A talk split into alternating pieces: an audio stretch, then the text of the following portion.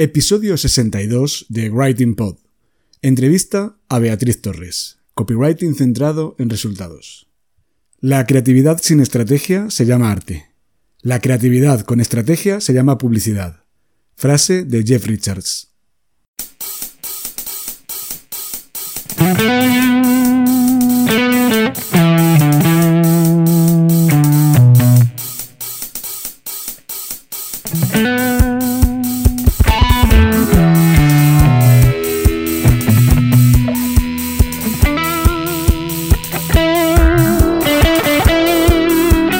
Te cuesta escribir para tu blog, este es tu podcast.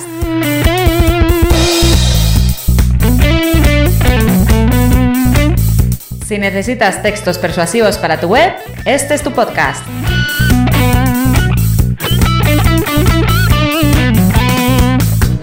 Si no sabes por dónde empezar a escribir, si sientes miedo ante un documento en blanco, este es tu podcast.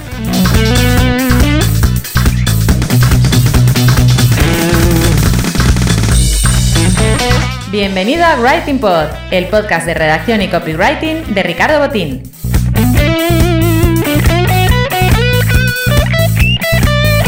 ¿Copy qué? Copywriter, redactor persuasivo, redactor publicitario, lo que prefieras. ¿Writing Pod? Un juego de palabras para mezclar el trabajo de escribir y el de hacer podcast.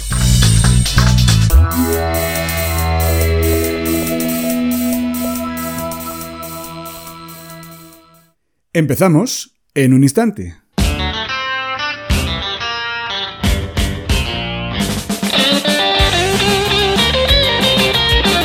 Bienvenido al podcast de copywriting y redacción Writing Pod. Te está hablando Ricardo Botín. Muchos de los cursos que abundan por la red suelen dar mucha teoría y poca práctica. Sin embargo, el copywriting no tiene ningún sentido si no conocemos cómo funcionan con los clientes de verdad. Y además no sabemos qué resultados se obtienen con los textos. Por eso me ha parecido muy interesante tener en Writing Pod a Beatriz Torres, una copy con formación de publicista que está pegando muy fuerte en el panorama nacional. En esta entrevista, ella te explica en qué consiste su membresía y conocerás también cuál es su método de formación de copywriting centrado en los resultados porque no cabe duda de que la mejor forma de aprender copy es viendo cómo es el trabajo con los clientes reales y comprobando que las diferentes estrategias generan determinados resultados. Pero antes de escuchar a Beatriz, tengo que recordarte, como hago siempre, que la autoría de los temas musicales que se escuchan en este episodio 62 de Writing Pod. Ya sabes que todas las sintonías tienen licencia Creative Commons y que para usarlas en mi podcast tengo que mencionar a los autores de las mismas. La sintonía principal que has escuchado al principio del podcast se titula Not So Away Some Tune de Admiral Bob. Admiral Bob también es el autor de la canción que se está escuchando ahora mismo de fondo para este sumario introducción. Su título es Turbo Tornado. Y el tema que se escuchará a continuación cuando haga la transición a la entrevista con Beatriz es Oric Taiko Rap de Jeff Spear.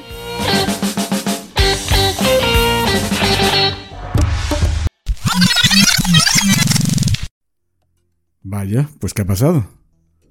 Nada, pues en lo que lo arreglo aprovecho para decirte que ya está operativo mi curso Copywriting SEO para todos. Se trata de un curso para aquellas personas que están hartas de ser ignoradas por Google y que quieren que sus textos posicionen mejor y les traigan más visitas. Porque ya sabes que más visitas son siempre más ventas. Entra a mi página ricardobotin.com y en el menú principal verás una sección en la que pone curso. Si pinchas en ella, eh, entrarás en la landing eh, en la que te explico pues, todos los, los detalles. Te propongo que entres allí y la leas con tranquilidad. Nos vemos en el curso Copywriting SEO para todos.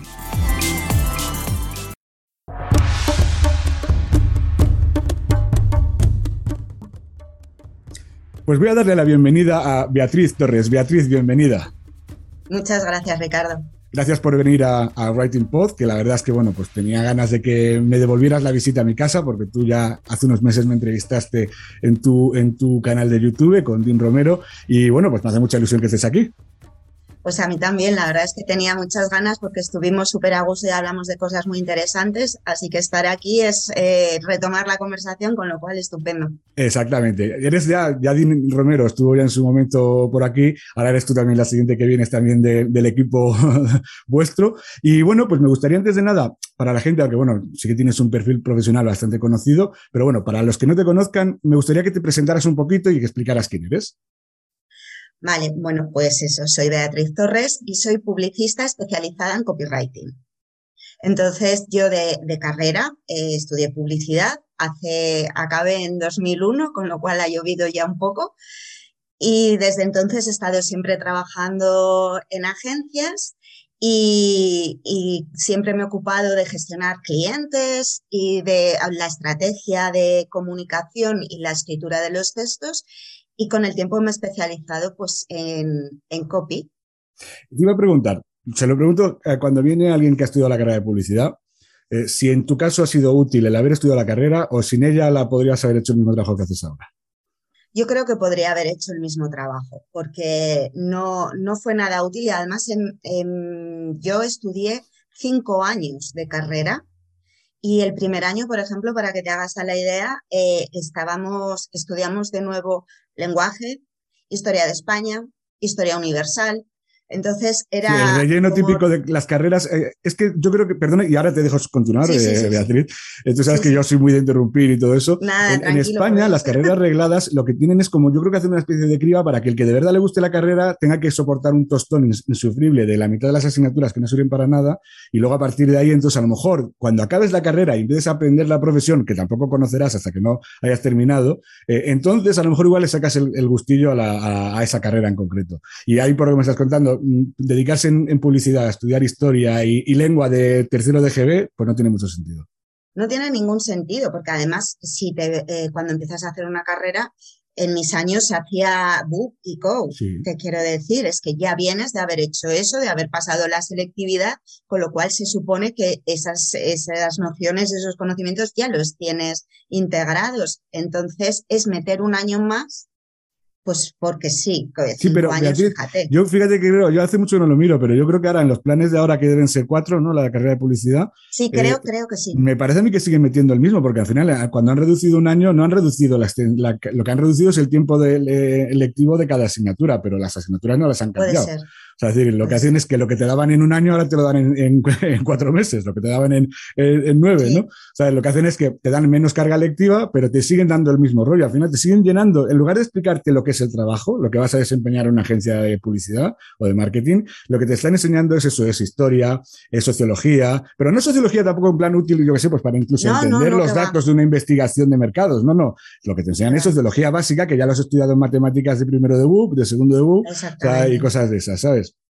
Eso es lo que hace que al final mucha gente, pues sobre todo la más joven, opte muchas veces por el, camino más corto. Sí, además es que eh, cuando te ponen a estudiar, yo me acuerdo en tercero, que ya estamos hablando de tercero, biblioteconomía y documentación. y era una asignatura muy perra. Claro. O sea, no era una María ni nada, ¿eh? Y, eso, por ejemplo, ¿qué, tendría, ¿qué tendría que ver biblioteconomía en una agencia? ¿Qué es? ¿Por tener organizado la documentación y las fuentes que necesitas para trabajar? ¿O es que directamente ni os explicaron para qué serviría? Eh, no, no, no, para nada. A ver, es que si tú no vas a ser eh, bibliotecario, claro o vas a trabajar en un archivo o haces una oposición, con lo cual ya tendrás tu temario en publicidad. No necesitas saber biblioteconomía absolutamente para nada. ¿Y, psicología estudiaste, por ejemplo? ¿Cuál? ¿Psicología? ¿Algo de, psicología estudiaste?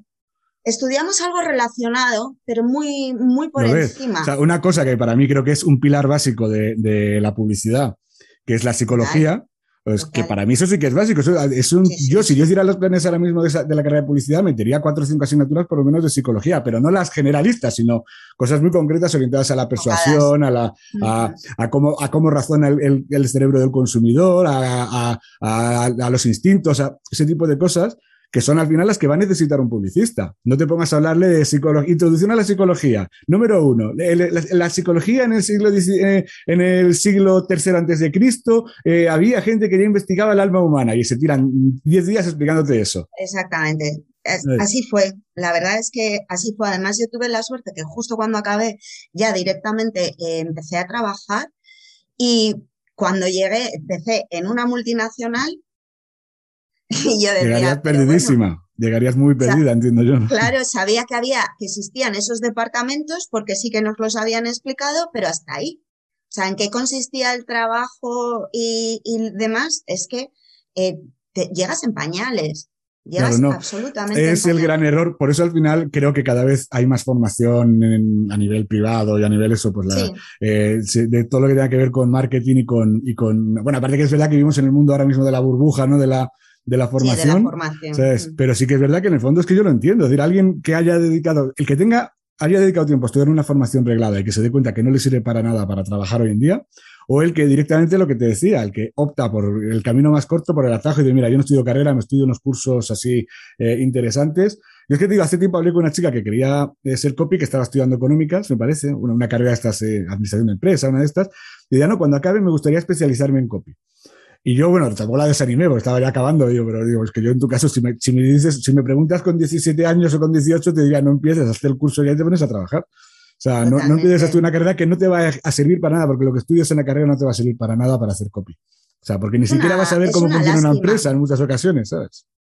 A mí me parece una lástima, pero, pero es que es así. Es que no.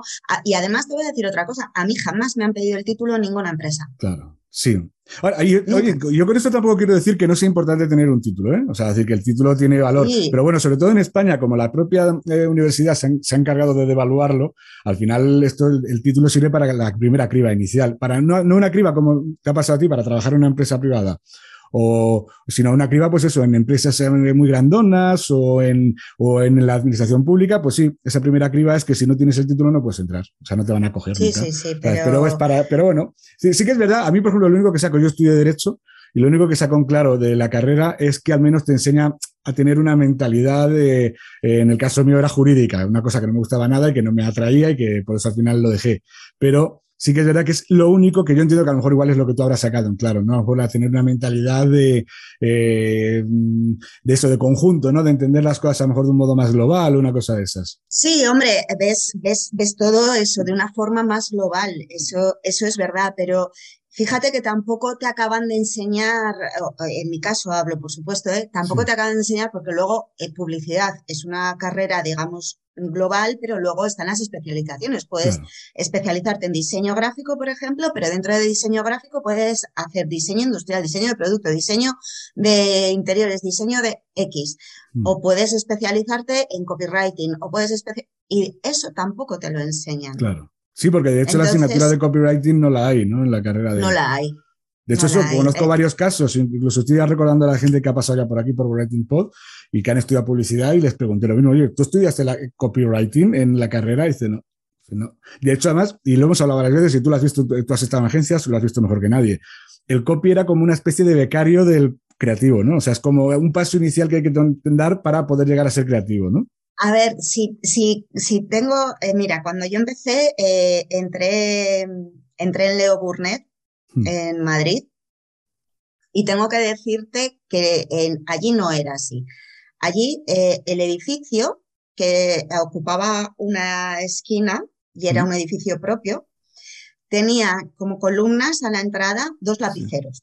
Ah, sí, sí, sí que ya era una declaración de intenciones. Y luego, eh, en la entrada para los clientes y tal, aparte de manzanas, porque era un poco el logotipo, tenían también lapiceros, hmm. lapiceros con el, logo. Y ahí sí que había una planta entera de creativos y los despachos eran de a dos. Y estaba el director de arte y el copy. Bueno, pues mira, no, no era entonces eh, en esa agencia, que es verdad que es una de las más famosas y de las que además se caracterizan ya lo que tú decías por, por su eh, darle la importancia que tiene el texto, porque bueno, el texto, incluso casi todo el proceso publicitario se basa en lo, en, más en la estrategia que hace un copy que en, la, que en, que en lo que es el tema creativo, ¿no? Al final puedes poner un anuncio más bonito, más feo, pero hay que, alguien tiene que pensarlo, tiene que estructurarlo y ese sería el que lo hace seguramente el copy. Entonces, me parece interesante que en esa agencia en concreto sí que se trabajara a la par, porque conozco otros casos que eran eso, era una especie de chacha del, director creativo.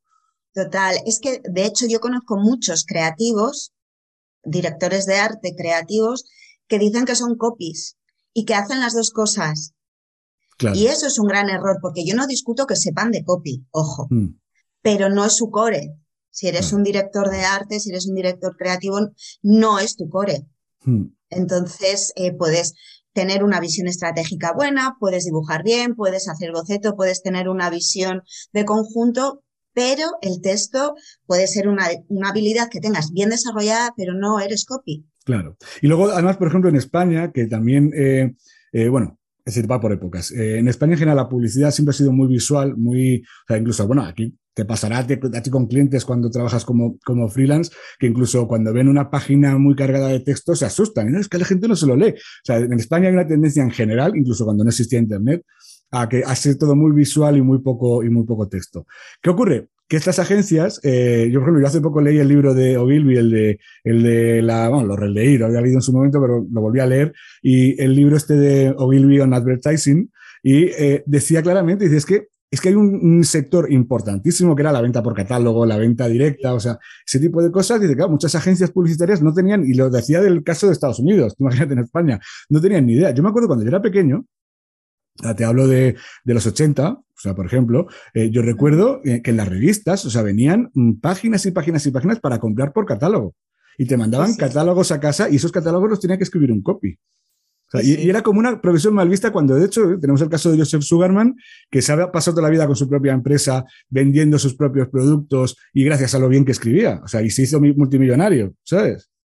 Pero es algo como de segunda categoría en la publicidad en la publicidad siempre ha molado hacer anuncios. Claro, claro. Y de hecho, ahora mismo es cuando hemos conseguido pillar la ola buena, la poca buena, en la que sí que es verdad que el copy está muy bien, o sea, muy bien considerado, pero ha costado, ¿eh? o sea, ha tardado mucho. Y está muy bien considerado porque también la gente, yo no sé qué se piensa, que debemos de pensar que en lugar de, un bolígrafo tenemos la varita mágica, ¿no? Que te hace vender. Ah, sí, sí, sí, claro. bueno, digo un bolígrafo. Estudiamos en Hogwarts con Harry Potter y hacemos. Porque tú ahora mismo, por ir centrándonos un poquito ya en lo que estás haciendo actualmente, ¿tú ahora mismo trabajas con clientes como freelance o, estás trabajando para alguien en concreto? Más que nada para que te conozcan un poquito también los oyentes. Vale, yo eh, trabajo en el equipo de Dean Romero, soy la copy del equipo de Dean Romero para Dino Ranch o Warriors, las empresas que él tiene. Al margen, eh, doy servicios, pero cada vez más filtrados, cada vez menos a clientes también. Y tengo una membresía de copywriting. Bueno, es una membresía, no es de copywriting como tal, eh, tocamos copywriting, pero es también orientada a negocio y a mentalidad. Para, para copies, pues que a lo mejor o se acaban de formar o llevan un tiempo, pero no acaban de despegar y es que Claro, para, es, es, lo que siempre digo, para, para vivir del copywriting no solo tienes que saber escribir, tienes que gestionar un negocio al final y eso eh, nadie te lo enseña tampoco a hacer un negocio y a tener la mentalidad adecuada. Entonces, bueno, toco esas tres patas. Por un lado, trabajo con, con DIN, por otro lado, doy servicios muy concretos y después eh, estoy con la, con la membresía. Yo, por ejemplo, eso que planteas, eh, lo he visto también con Ana Miller, que también estuvo aquí, que también ha trabajado con, con, Romero. Y eh, Ana Miller también tiene una formación y me parece a mí que también mm, hace mucho hincapié en la... Eh, o sea, tú eres membresía, tú vas añadiendo más cursos, evidentemente, ¿no? Cada mes irás añadiendo cosas. en el caso de Ana yo creo que es algo más estático, o sea, yo creo que es un curso... tampoco estoy seguro porque he visto un poquito el temario y todo eso, pero tampoco lo he hecho, o sea, que no puedo... Creo que, creo que en el, en el caso de Ana Miller creo, porque he hablado con ella, eh, le he entrevistado también, creo que es un curso que empieza y acaba. un, curso como tal. Sí, como, el que he hecho yo, como el que he hecho yo de Copywriting SEO para todos, que es un curso con un inicio y un final que, bueno, que lo puedes ampliar a base de bonus, pero que no va a ser una, una membresía en la que se van pagando todos los meses, como haces tú en tu caso. Tú en tu caso, el alumno paga mensualmente y va añadiéndoles, le vas añadiendo contenidos cada, cada mes o cada semana. O Eso es, lo que, lo que hago es eh, bueno, puede pagar al mes o puede pagar anual, que sale mejor, y voy añadiendo contenido nuevo cada, cada semana. Entonces. se llama tu eh, membresía, se llama Aprende a Vender, ¿no? Sí, aprendeavender.club. Eso es. Entonces, añadimos contenido cada semana y eh, también hay cada, cada mes una sesión de soporte eh, grupal en, en, directo, entonces para reforzar dudas, consultas y tal.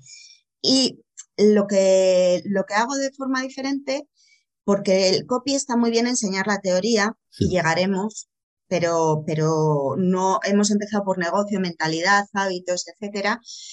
Y, lo que hacemos es enseñar casos de copy real, eh, destripados, con mm. números. Por ejemplo, el primer caso real, pues es como multiplica por 8 la tasa de conversión de, de, una, de las ventas de un, de un curso mm. eh, a través de aplicando el copy. Y les enseño las gráficas, los números.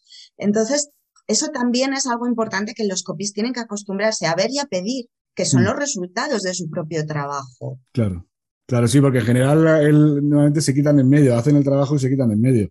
Cuando encima incluso estás perdiendo una fuente de negocio.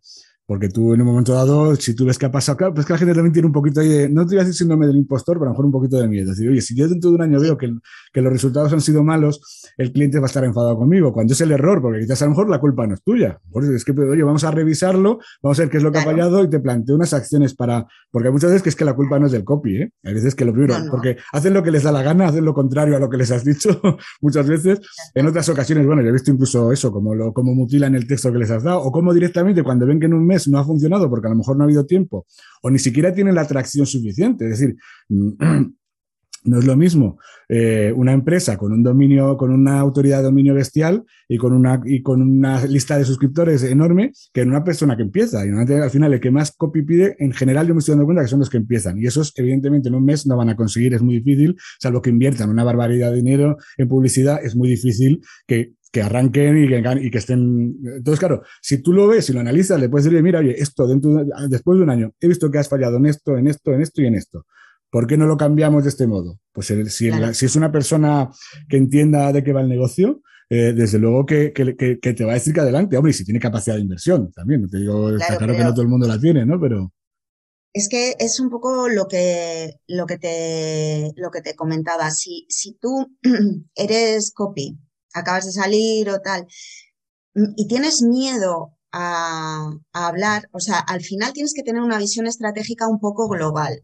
Y cuando algo no funciona, como bien has dicho, no siempre o no al 100% es la culpa del copy. Si tienes una visión un, poco más estratégica, un poco más global, tienes que saber eh, aconsejarle, decirle, esto no lo hagas así o esto hazlo así pero no solo al copy. Por eso creo que siempre es interesante poder aprender un poquito más, que igual eso es lo que yo traía ya de serie, la visión estratégica más, más global para decir, oye, esto no lo hagas así o esto, esto hazlo así, pero te tienes que atrever a decírselo porque en realidad le estás haciendo un favor al cliente, más allá incluso de, de, hacer los textos para que te tenga más en cuenta en el plano estratégico. Claro. Y luego otra cosa, por ejemplo, que les pasa mucho a, a bueno, digo, a los novatos y a los no novatos, que a mí también me pasa.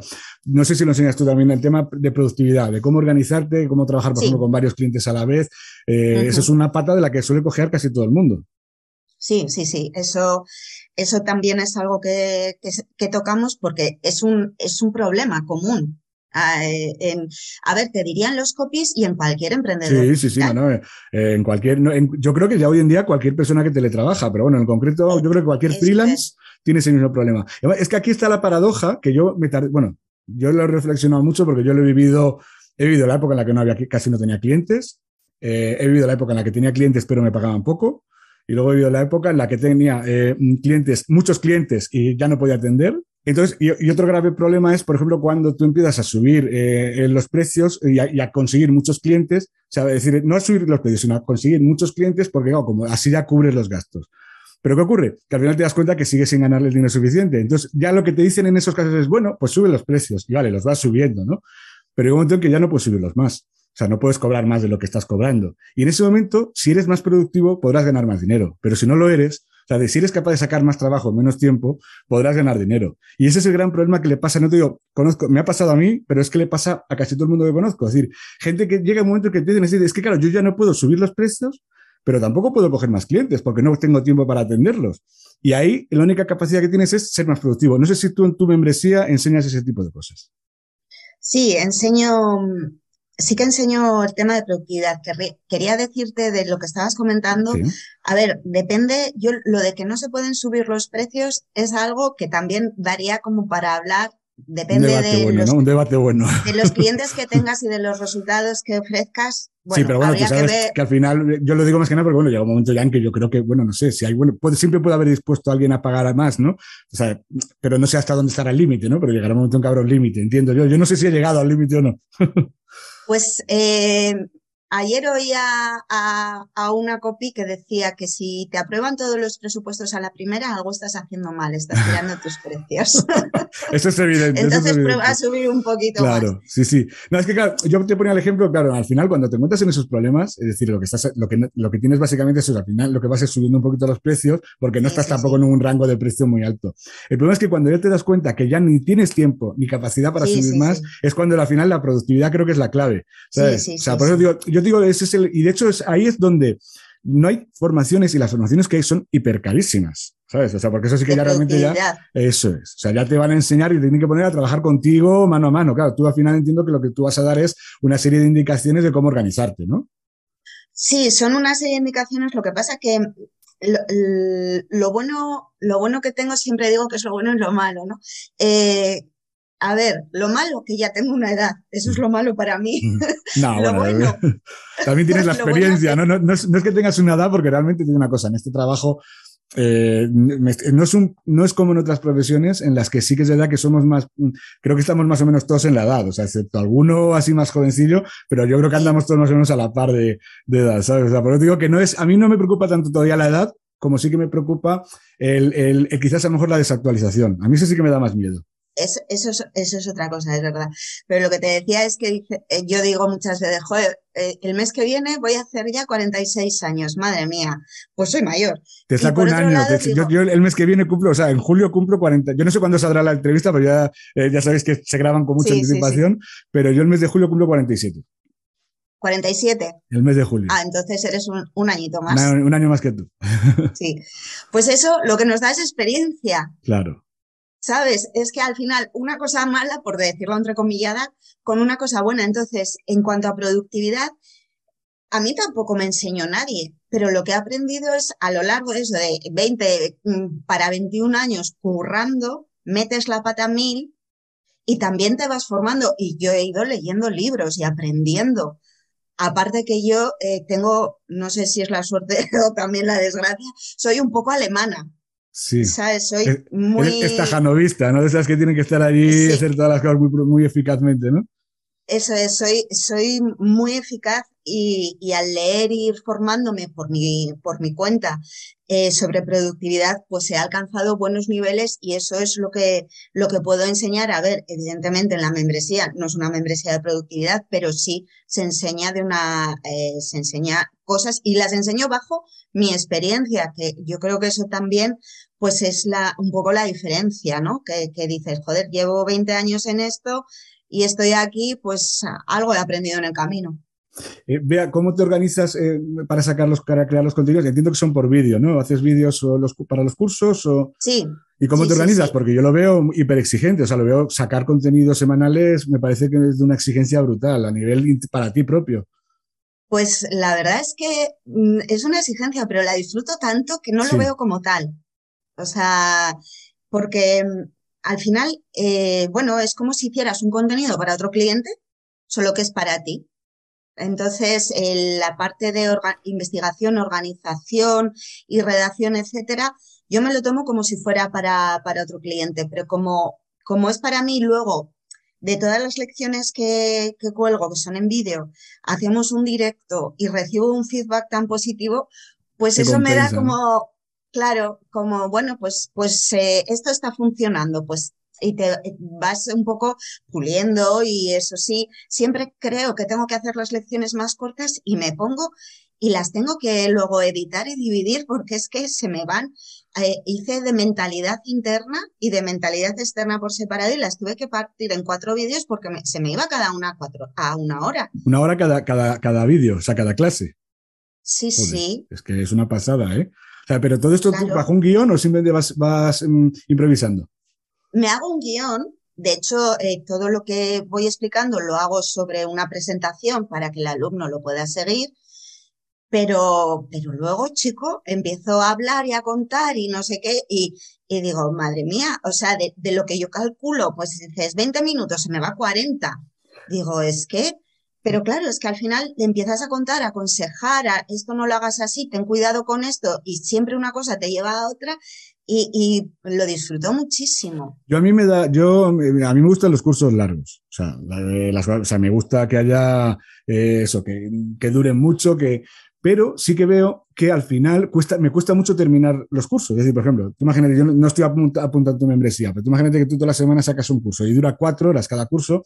Va a no, no, no, Ah, vale. Bueno, pero bueno, pero te voy, a, te voy a poner ejemplo de otras membresías en las que sí que lo he visto. Y al final llega un momento que te das una pelota o sea, en la que de cursos pendientes por hacer, y ay, es que además me interesaría mucho hacerlo, pero claro, como yo mi tiempo para formarme es muy, es muy corto, y al final, ¿qué ocurre? Que como dejas de formarte, porque ya, como no tienes tiempo, porque sabes que los cursos son largos y no vas a estar eh, eh, mm, pendiente de hacer todos los cursos, llega un momento en que te acabas quitando. Porque al final, como no lo uso, ¿sabes? Eso es algo que traté al principio cuando eh, le di forma a la membresía, bueno, que eh, le dimos forma a Dean y yo, porque estamos los dos detrás de, la membresía. Em, queríamos hacer, eh, queríamos evitar que la gente sintiera esa bola, porque eso genera ansiedad y bajas. Sí, es que sabes lo que disculpa que te interrumpa un segundo, es que eh, el, que si no hay, o sea, si tú no metes mucho contenido, la gente no va a querer apuntarse. ellos consideran que por su dinero es como Netflix. O sea, tú vamos, creo que lo pones en tu web el ejemplo de Netflix. Netflix, yo me llevo, o sea, yo me entra en, tensión de por qué, porque es que no estoy viendo todo lo que hay, porque es que no me da tiempo a. y eso es lo que pasa. Pero si no tuviera miles de series que ver, no me haría. O sea, si yo entro en Netflix y, y solo hay cuatro series, que me las voy a ver en tres días, no me apuntaría, porque yo quiero que haya mucho contenido. O sea, es como, es una paradoja, ¿no? La de, como consumidores de información. El, ser humano somos así, pero eh, te voy a decir una cosa, si generas ansiedad porque no llegas, entrarán y, se darán de baja, churnearán. O sea, esto es así. Entonces, lo que, lo que hago es sacar un contenido cada semana explicando qué es cada semana el contenido, por ejemplo, lo que te decía de mentalidad interna, si es una hora, eh, era, no llegaba, 45-50 eh, minutos está dividido en dos vídeos, eh, que los saco a la vez. otras clases duran menos, duran eso, 25 minutos, 20 o así, pero en la membresía es de drip content. Se libera poco a poco. ¿Para qué? Para no generar estrés en la persona. Tú entras y cada semana se va liberando, da igual que entres hoy, que dentro de seis meses. Exactamente. o sea, cuando entras dentro de seis meses, por ejemplo, eso, si alguien que está oyendo esto y lo oye seis meses después, porque tú sabes que al final los podcasts como se oyen cuando, cuando, cuando lo encuentras, y se apunta y tú llevas ya, pues a lo mejor seis meses más desde que, desde que hemos hecho la entrevista, y con un montón más de contenido. Él cuando se apunte no va a poderlo ver todo a la vez, sino que se va a ir viendo solo por partes. O sea, se le irán liberando, cada semana se le irán liberando cosas distintas, ¿no? Eso es. Eh, se va liberando cada semana porque em, el contenido está pensado, hay una hoja de ruta para, para ir aprendiendo gradualmente. Si tú liberas todo a la vez, Sí, van a ir a su lío. Ay, mí este tema me gusta, pues como que es lo que hago yo, me, hago este curso. Este tema no me interesa tanto. O sea, tú quieres que haya una metodología en la que haya que empezar por una base para ir avanzando hacia arriba, ¿no? Eso es, yo he detectado, yo eh, me he hecho mis formaciones y, he detectado también lo bueno y lo malo. Y, luego estoy en grupos de copies, en, otras membresías, en no sé qué, y sé cuáles son los problemas.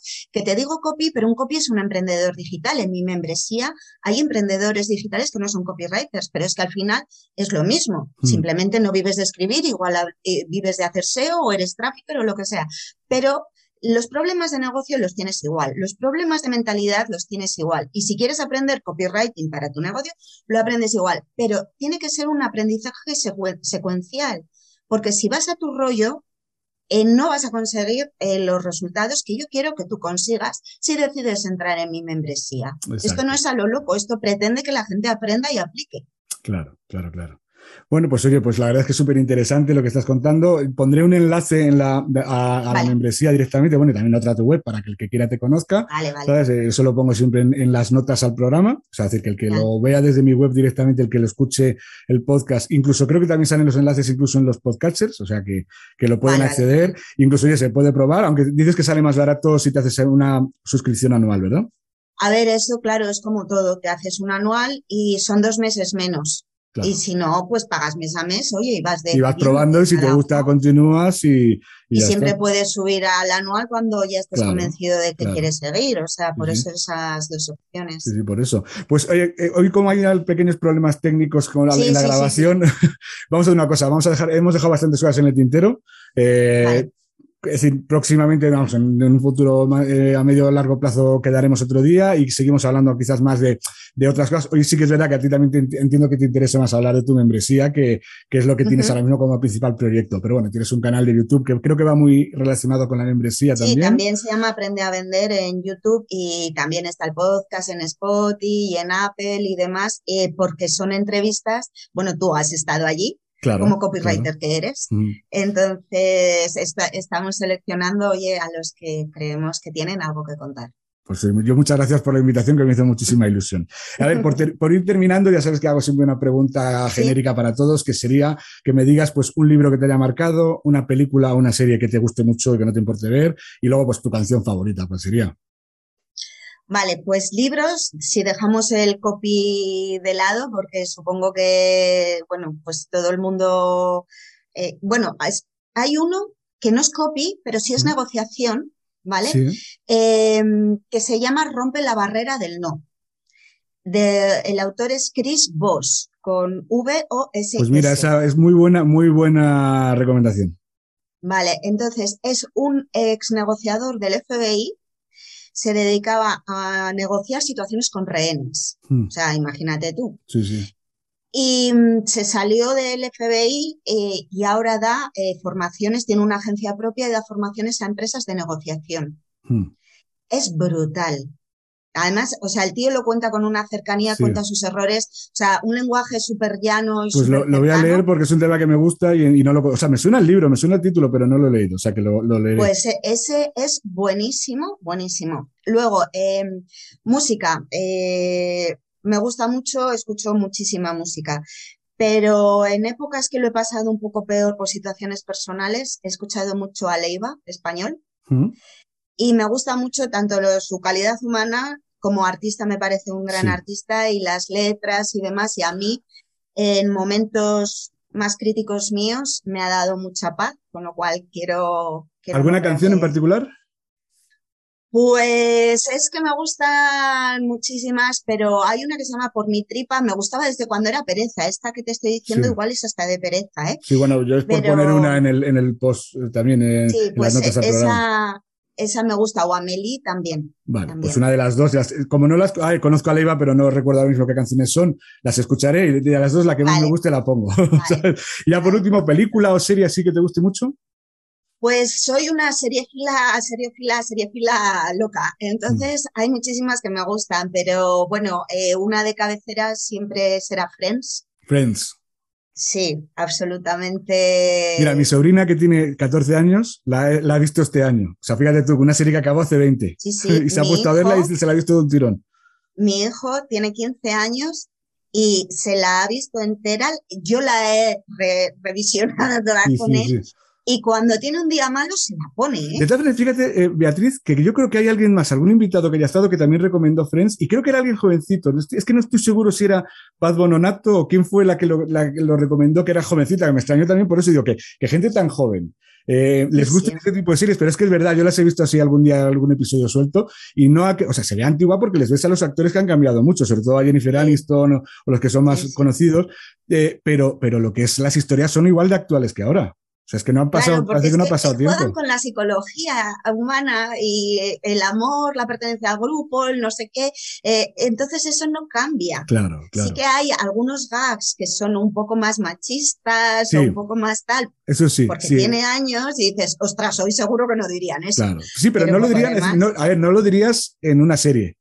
Pero ese tipo de cosas se siguen haciendo en la vida real. O sea, ese tipo de chistes, ese tipo de bromas, que a lo mejor incluso pueden llegar a ser incluso desagradables, pero es así, se sigue habiendo. Esa, lo que pasa es que es verdad que en las series ya, con lo del Me Too y todo eso, pues la gente ya no se atreve a, publicar nada que se. Pero bueno, oye, eh, tenemos que hacer un día, yo tengo ganas de hacer un día una recopilación de todo lo que ha recomendado cada uno, ¿sabes? Porque hoy sí que se está acabando eso ya. Sería buenísimo, hazlo. yo te animo a cuando tengas tiempo. Pues Beatriz, oye, pues muchísimas gracias por haber estado aquí.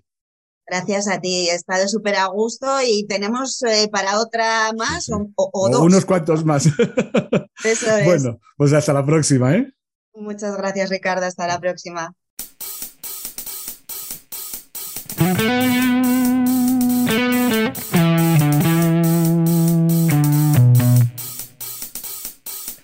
Pues tras esta interesante entrevista que a mí personalmente se me ha hecho corta, eh, hablando con Beatriz, la verdad es que hubiera estado mucho más rato, eh, llega ya el momento de, despedirse. Pero antes de despedirme, como hago siempre, quiero recordarte cuáles son las formas de contacto que puedes eh, tener para hablar conmigo, ya sea de un modo más directo, como podría ser a través, por ejemplo, de un correo electrónico. Me puedes escribir un email a contacto arroba ricardobotin.com eh, y bueno, lo puedes hacer también de una forma más pública si quieres usar las redes sociales. Por ejemplo, me puedes escribir a Facebook, eh, tengo también cuenta en Twitter, tengo cuenta en Instagram y también tengo cuenta en LinkedIn.